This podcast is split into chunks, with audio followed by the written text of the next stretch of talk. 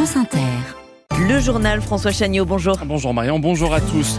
Trois mois après les attaques du 7 octobre, Israël assure avoir démantelé les structures militaires du Hamas dans le nord de la bande de Gaza et se concentre désormais sur le centre et le sud de l'enclave. Trop cher, trop chaud, pas de JO, voilà le slogan des opposants aux Jeux Olympiques d'hiver 2030 dans les Alpes.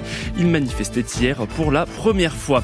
Et puis le tour du monde en 45 jours en solitaire sur des voiliers XXL. Les six skippers du Arkea Ultimate Challenge se prépare au grand départ de cette toute nouvelle course un peu folle. France Inter.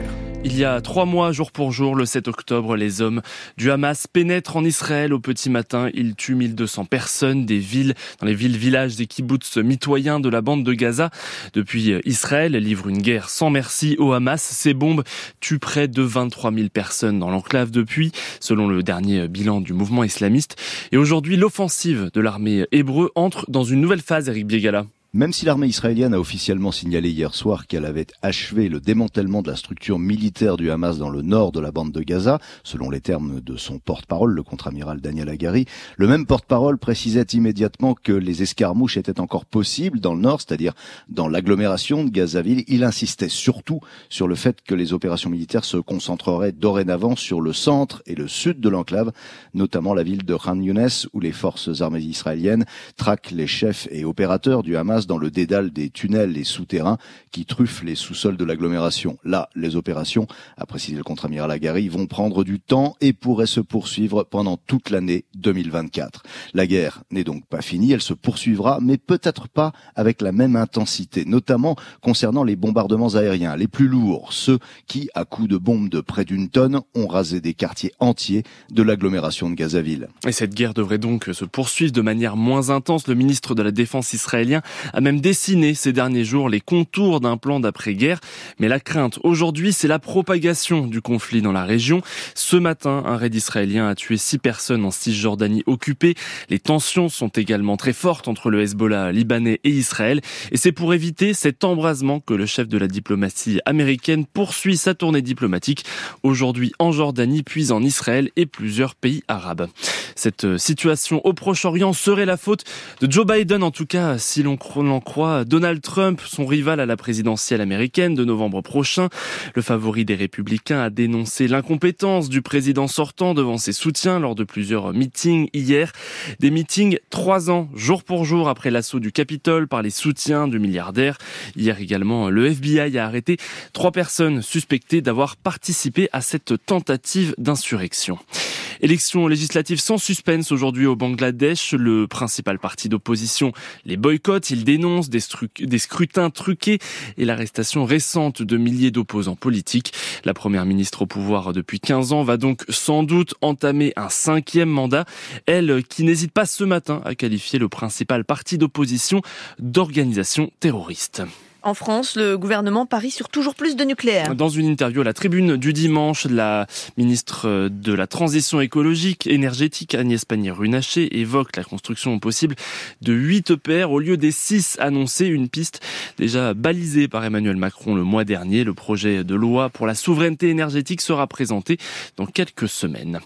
Un vent glacial va souffler sur la France cette semaine. Météo France annonce un froid inédit depuis près de 6 ans.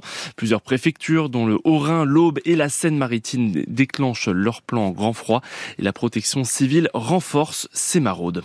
Eux, en revanche, s'inquiètent des températures en hausse. 180 opposants au JO d'hiver 2030 dans les Alpes ont manifesté pour la première fois hier à Chambéry. Ils dénoncent une absurdité écologique, François Ventéjou.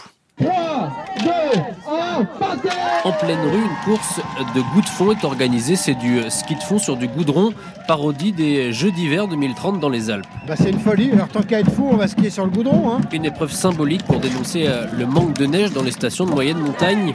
Camille est l'un des manifestants. Ça continue de s'accélérer, on voit les changements de climat au fur et à mesure des années. On ne sait pas ce qu'on aura en 2030, donc euh, c'est d'autant plus aberrant. On va séquestrer de l'eau à des endroits, donc il va, va falloir choisir entre boire ou skier. Chaud, avec leur pancarte 15 jours de fête, 15 ans de dette, les manifestants dénoncent aussi euh, le coût des Jeux Olympiques. Olivier est savoyard, il ne comprend pas certains choix. Faire une, euh, une patinoire olympique à Nice alors qu'il y en a une à Albertville qui est sous-utilisée.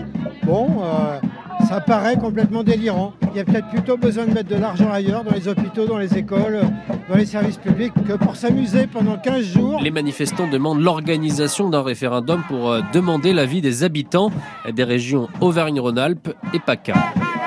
Et pour le moment, la candidature portée par les deux régions, la seule encore en lice, a été présélectionnée par le Comité international olympique. Elle sera officialisée cet été, juste avant les JO de Paris. Le gouvernement promet un soutien financier aux ostréiculteurs depuis les fêtes de fin d'année.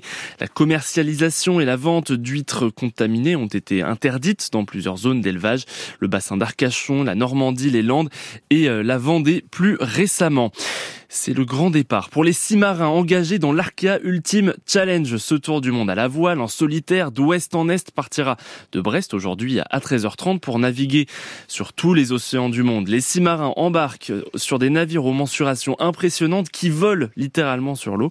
Et parmi ses concurrents, il y a Thomas Coville, grand habitué des tours du monde, mais ravi de tenter cette nouvelle aventure. À chaque fois que je vais sur un tour du monde, je me dis que je remets les compteurs à zéro et que je vais voir euh, là-bas euh, ce que suis capable d'en faire de l'expérience. On part euh, différent, on revient différent, et cette euh, cette magie-là pour moi, elle m'habitera euh, jusqu'à la fin. On est pionnier et à la fois, est-ce que c'est faisable? Et j'aime cette attitude où quand les, les, explorateurs partaient, ils savaient pas si c'était encore faisable. Et on, on a, je pense, cette boule au ventre d'ouvrir ça, et, on est un peu orgueilleux de pouvoir sentir ça. Voilà, le retour au Bercail, c'est dans environ 45 jours au plus tard, hein, pour le, en tout cas pour les plus pour les plus rapides. Et pour vous, le retour à l'antenne, c'est dans une heure seulement, François Chagnot. Merci pour ce journal à suivre. Avant ça, dans la prochaine demi-heure jusqu'à 7 heures, le bol de nature de Denis Chessou dans le marais de Brouage en Charente-Maritime. Les titres de la presse à 7h moins le quart. À 7h moins 10, la chronique Regard croisé de Laetitia Bernard avec un chorégraphe à succès.